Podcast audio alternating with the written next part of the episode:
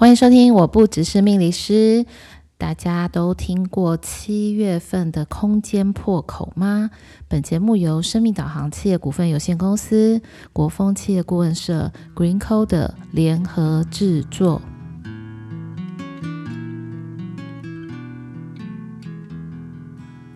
欢迎收听，我不只是命理师。各位听众朋友们，大家晚安，我是 Lilian。这个月份呢是农历七月。那我相信很多人呢都会去看农历的七月一号才会开始是七月的第一天，但是其实呢，我们在真正的农历七月看的是节气，是什么样的节气呢？也就是立秋。所以呢，我们今天可以跟大家来聊一下，为什么在农历七月份有很多的事情。不能做，或者是说，在七月份有很多的要小心谨慎的禁忌。那我相信很多人在讲七月的时候呢，会大家都知道，就是中元节。所以相信各位听众朋友们现在走在路上，就陆陆续续会看到很多地方呢，都会有中元节的拜好兄弟。实际上呢，今年的农历七月立秋的开始就是在八月八号，也就是说呢，节气会从八月八号一直到九月八号，这个是真正的农历七月份。那因为最近呢，会有很多的客户或者是学员会来询问，就是说，比如说家中有一些呃需要做小装修啦，或者是。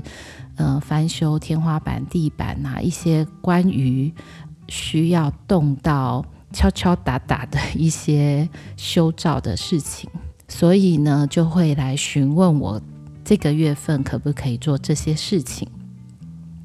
那当然，其实还是会希望，如果不是很急的话，其实大家可以等到七月份过后呢，我们再进行这一些修缮的事情，可能是会比较安心的。但为什么很多人呢，或者是在民间的传说，有很多关于七月份的一些民俗的说法，应该要讲民俗的说法哈。那我其实想要跟大家谈的。比较是我们在呃《易经》的六十四卦里面，其实有一个关于十二个月，也就是十二地支的十二辟卦。为什么要从这个东西来跟大家谈空间的破口？这是我们今天的主题。为什么要把它设定成为空间的破口？其实，因为呢，整个大自然的环境，其实包含人都是一样，人体跟大自然其实是一个相通的，并且是互相的吸引，还有共频共振。所以，从十二个月份的这个十二壁卦，其实呢。从我以前在学易经到现在，我就发现了很多很好玩的事情，包含呢，听众朋友们一定有听过一句成语，叫做“否极泰来”。那那个“否”其实有些人会知道，那个“否”其实就是否。那那个“否”就是不的意思，但是大家都知道“泰”。感觉就国泰民安啊，山阳开泰呀，好像都是一些非常好的一个用语。其实“否极泰来”这个成语也是从我们在易经的学习当中来的。我们先来谈一下，就是在一年当中有几个比较重要的节气。那其实呢，一年当中可以区分成四个很重要的一个季节。那这四个很重要的季节呢，就是春夏秋冬。但是每一个季节的开始都会有一个立，立就是开始，也就是从这今天开始就会是春天、夏天、秋天跟冬天。所以我们在十二节气里面，只要你看到立春，它就是春天的开始；立夏就是夏天的开始。立秋，也就是我们现在已经过了立秋的这个时间点，是秋天的真正的开始。那接下来才是立冬。我觉得这个四立，其实在我以前学习很多东方的东西，包含八字啦、紫微斗数啊、易经，很有帮助。为什么会很有帮助呢？因为其实你可以借由《易经》的卦象里面去理解，就是我们整个四季的变化，它其实有一个我我认为很厉害的规则性。那这个规则性呢，也可以呼应到我们的人体。但是因为我们今天的主题其实要讲的就是农历七月份，也就是否极泰来这个主题。但如果我没有从呃四个历的这个节气来说的话，其实感觉会很像没头没尾的感觉。所以我其实想要跟大家聊的就是，我们刚刚有讲过立春在十二辟卦里面，它其实就是三阳开泰。那三阳开泰这个成语，其实也是从这个卦来的。嗯、不知道听众朋友们大家有没有学过易经？但如果没有学过也没有关系。其实，在整个易经六十四卦里面呢，它就是八卦的各种不同的组合。所以呢，每一个易经卦六十四卦的任何一个卦里面，它其实都会出现六爻。那整个易经卦里面呢，就也只有阴阳。那阳呢，会用一整个连起来的线代表，阴的话就是中间我们会截断它。所以如果大家有看过六爻，然后呢有阴阳，这个大概没有什么悬念，它其实就是易经的易经里面六十四卦的某一个卦。那在立春为什么叫三阳开泰？也就是说呢，其实易经的六爻从初爻，也就从下面。上来有初爻、二爻、三爻、四爻、五爻、上爻，你就会发现呢，由下而上，它是一个运行的一个轨迹、跟顺序、跟规则。三阳开泰的意思，也就是初爻、二爻跟三爻，它其实都是阳。那如果我们把这六爻分成天地人，其实上面两个爻它是天，中间是人，下面两个两个爻是地。但如果我们把这个卦分成上下，那它其实就很简单，它就是天地之气，而我们人就是生活在这个天地之气这个当中，那我们就必须要去顺应天气，也必须要能够，我我为什么会讲要顺应天气？因为我们没有办法去改变天气。所以呢，我们只能够顺随着。哎，我知道现在这个季节开始，我可以播种。那以前我们在讲农历，对我来讲也是有点困惑。刚开始，那后来呢，我才发现农历非常非常的重要，因为它跟农作物的收成其实是完全的相关。所以在一月份，农历的一月份，三阳开泰。的这个季节里面，其实听众朋友们就会发现，下面全部是阳爻，上面全部是阴爻。其实呢，我们一般的一个想法会是上面是阴爻，下面是阳爻，那不对啊，这好像是反过来。但在易经里面不是这么看的，所谓的阳，也就是上升的能量。阴也就是下降的能量，所以我们讲个比较简单的一个理解，就是太阳呢，它其实就是白天，它就是一个外放的能量；而月亮呢，就是晚上，它其实就是一个内往下降的一个能量。所以在三阳开泰里面，为什么会产生我在这个时间点好像可以开始去播种？所以呢，我以前在谈十二节气哦，就是说每一个节气都有一些我们可以做的事情，跟不适合做的事情，还有一些养生之道。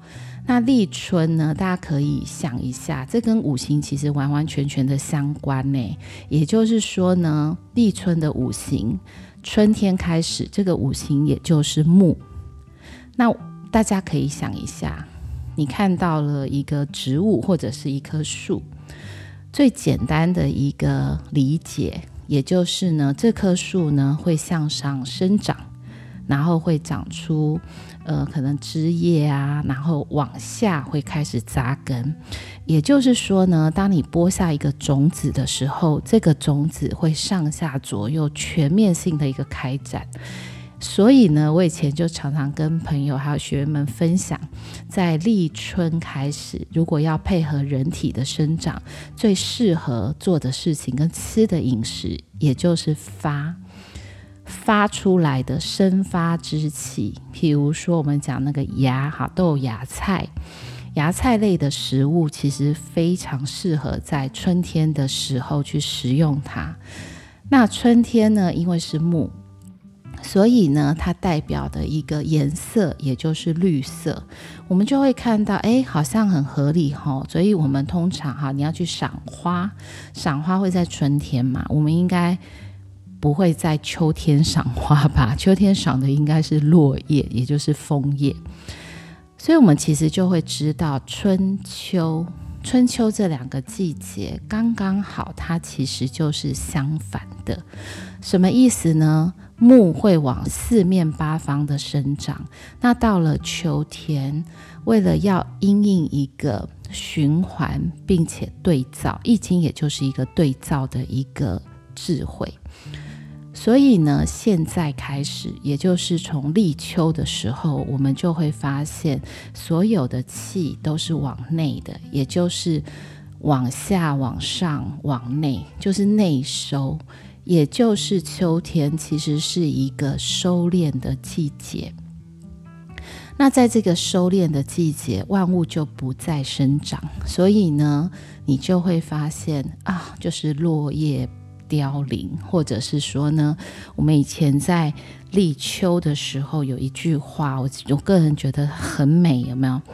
梧桐叶落而知秋。所以呢，我们就有一句话来形容。这个秋天，立秋来喽，一叶知秋。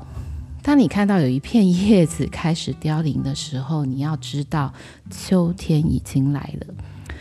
所以其实呢，为什么要讲到这个？因为我们刚刚有讲到相反这件事情嘛。所以否极泰来呢，在一月份的立春，也就是三阳开泰，所以这个卦叫做地天泰。听起来大家是不是会觉得非常的吉祥？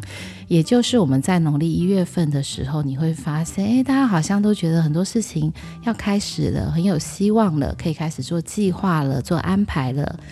这个就是一个大家非常非常的想要去跟外界，想要把你的能量向外发散的一个季节。但到了秋天呢，刚刚有提过，是不是就不一样了？也就是说呢，这个出现了一个很有趣的相反的对照，所以在立秋的时候呢，它其实会变成下面的气就是阴的，上面的三爻变成阳的。也就是说呢，在秋天的立秋这个季节，它呼应的卦就是天地痞。好，那听众没有听到这里，是不是就觉得哦，原来是这样啊？我在否卦走到最后，就是走到极致的时候，它就会转为阳，所以我们就会有一个成语叫做“否极泰来”。它所要讲述的一个意思就是说，很多的事情走走走走到否极嘛，就是很多坏事走走走走到一个点的时候，我就开始转好运了。那当然，很多听众朋友会想说：“诶，那那一样的意思，我们可不可以讲太极否来？当然也是可以。可是太极否来，感觉好像不是让人很舒服。就是当一个人走好运的时候，你就跟他说：‘诶，现在也很好运哦，当然好运，走走走，总有一天你会走完的。’你不觉得听到这里就会觉得干嘛这样说？现在人就是正在正旺，所以你不要来触我霉头。”所以为什么会出现“否极泰来”的这个成语，是让大家熟知的。也就是呢，这个成语告诉你，不要去担心你遇到了很多不好的事情。其实，当一个运走久了，最后它还是会往上去攀升。这也其实在告诉我们一个季节更迭的一个道理。所以呢，我们会不会一直都是春天？不会嘛？那会不会一直都是呃？冬天也不会，我们就是会有四季，那我们人体里面就会有动静，也就是呼应到在易经卦里面的阴阳。还有太阳跟月亮。所以以前也有人是这么说，哈，像很多人会说易经，易经易经就是把很多很难的事情用一个很简单的一个说法来告诉我们。那也有人说，易经其实就在告诉你天地万物所有事情的轨迹跟道理。因此，我们可以从大自然里面，从气候，从所有的各式各样的不同的一个季节的更迭里面，去学习到每一个人呢，这一辈子里面，当然有高有低，有起有落。其实我其实还蛮想要分享一下，我有时候呢会有一些学员啊，或者是客户啊，或是也许呃听众朋友们有一些为人父母的，其实都会有一种心情哦，我们很像很想要一直去保护我们的孩子，可是大家有没有想过，我们其实没有办法保护他一辈子？也就是说呢，可能有些时候我们可能要忍着那种舍不得的心情。让孩子自己去碰撞他的人生当中应该遇到的事情。那这个是我在蛇壁卦，也就是在立秋的这个季节里面，我其实比较想要跟大家分享的是，农历七月份其实也就是一个休息的一个月份。但是呢，因为它呼应的这个节气是立秋，秋天的五行其实是金。那金是所有的矿石类，也就是说呢，大家有没有经验过？我们在提炼所有的矿石，都会知道这个矿石是在土里面去吸收所有这个土壤里面的累积好的能量、不好的能量，它都会全然的吸收。但另外有一个道理，也就是说呢，在秋天的这个月份里面，因为天地之气。下面其实已经是阴的，所以呢，我相信大家应该很有感觉哈。就是从立秋开始，也就是呢，今年的八月八号之后，应该会有比较明显的一个感觉。虽然天气依然很热，但是呢，就会出现早晚的温差，其实非常的大。在傍晚的时候，你会感觉到有一点点的凉意。然后到了晚上的时候，你会觉得，哎，好像真的不太一样，已经不是那个很燥热的夏天。但是气候的变化，其实在一天当中就有很明显的高低的这个落差。那我们今天其实在讲到春天跟秋天哦，那。其实夏天跟冬天很容易讲，因为夏天就是一个全阳的季节。那全阳的季节，也就是所有所有的这个能量都是往上升的。大家就会发现，哎，夏天好像大家的 energy，你的这个行动力，还有你的情绪都是比较呃强烈的。那比较强烈的，也就容易变得非常非常的焦躁。那这个。里面就是夏天呼应的五行，其实也就是火。那听众朋友大家都知道，如果你要是煮饭啊，或者是有去那个呃露营啊，但点火之后，你会发现火都是一直在向上的延伸。所以呢，当它去对应到五行的季节的时候，你会发现哦，它其实也在提醒我们一些身体上面的疾病。那冬天呢？因为它呼应的是夏天，所以呢，冬天的气场就是全阴。全阴呢，也就是代表这个时间点呢，你就会处在一个没有那么想要动的一个时间。为什么呢？因为天气很冷，你就会发现手脚啊、末梢神经的循环都没有到很好。也就是说呢，冬天的这个五行呢，其实就是水。那水呢，都是往下流的，也就是它的能量是往地底之下。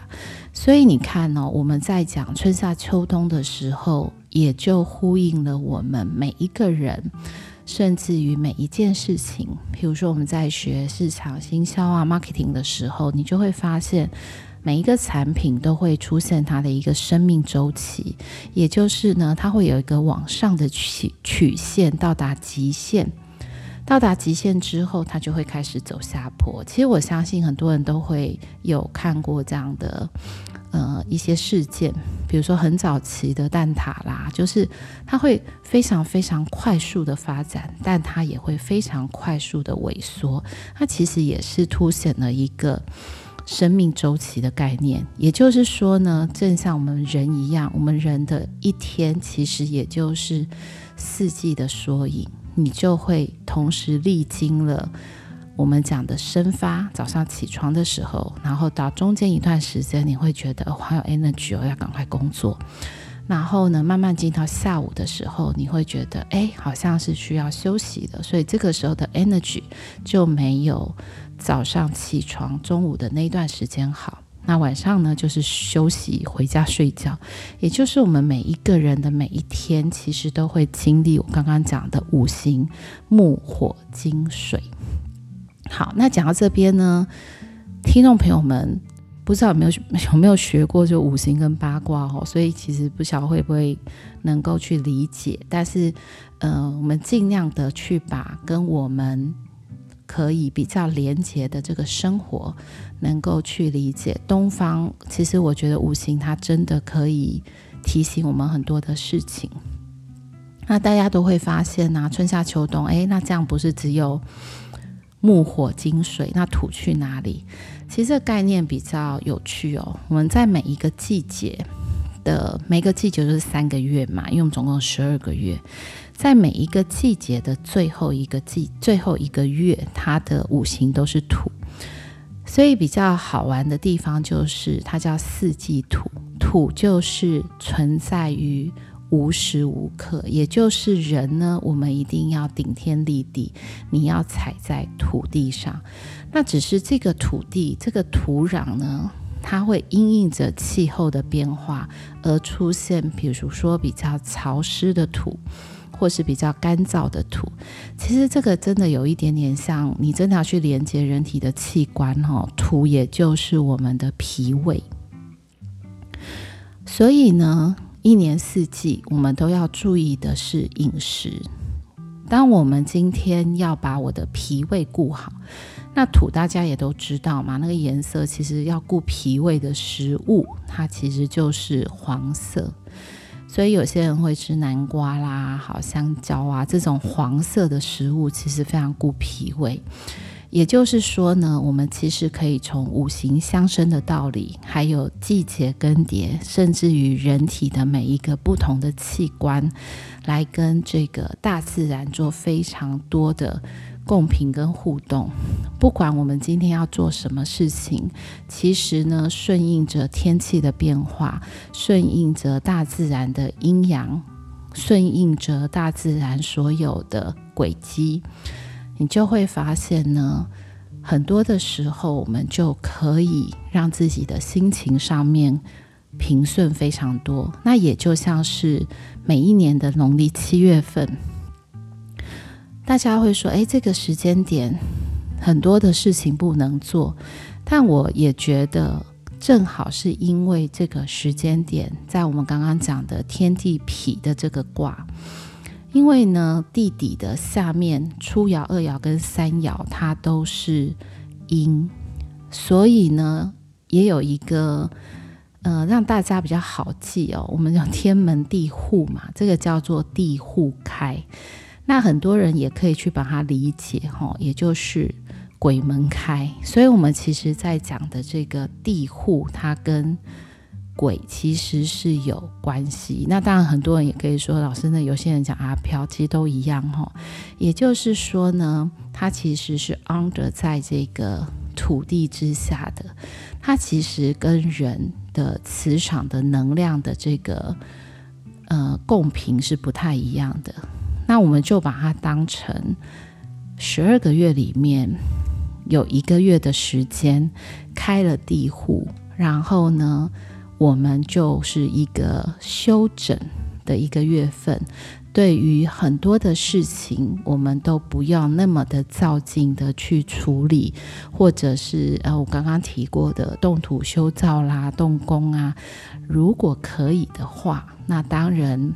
可以等到农历七月份之后这个过掉这个节气天地痞的这个节气。那这个节气其实也代表着能量是不相交的。为什么不相交呢？因为上面是阳，阳的气会往上。然后下面是阴，阴的气会往下，所以呢，跟我们刚刚讲的隐月地天泰不太一样的地方，是地天泰有一个叫做阴阳相交交构，交构就会生万物。当阴阳不交构的时候，很多的事情呢就很容易事倍功半。所以呢，各位听众朋友们，不妨在农历七月份。让自己给自己一个时间，去好好的养肺气。那养肺气呢，就跟我们的呼吸道非常的相关。所以很多人呢会发现，哎，好像在这个季节里面呢，哎，我的过敏好像会有点复发，或者是呢会有一些呼吸道。鼻子啦、喉咙相关的一些问题会跑出来，其实这个跟节气是有很大的一个关联。那各位听众朋友们，如果想要养肺气的话，我们的的确也可以从五行里面的这个金来着手。那在我们学习东方武术的里面，有一句话叫做“金白水清”，也就是呢，养肺气最好最好的食物呢是白色的食物。所以以前我们就会听到很多人在吃，比如说呃百合啊，就是这种呃雪梨呀、啊、冰糖炖梨呀、啊，就是这种东西呢，可以去养你的精，也就是你的肺气。那当然，在这个季节里面，也要提醒各位听众朋友们要注意的是筋骨的问题，因为筋骨在我们的人体上面的五行也就是金，所以呢，当我们今天进入到了农历七月，出现了空间的破口，最好的一个方式呢，就是低调休养生息，并且臣服于。这个季节里面所有的气候的变化，带着比较悠闲自在、舒适的一个心情，来去慢慢的度过这个农历的七月份。那相信大家也会慢慢的觉得，在农历七月份的时候，其实也是让人家可以保持一个蛮稳定并且舒畅的一个感受。那我们今天的分享就到这里喽，各位听众朋友们，我们下周再见。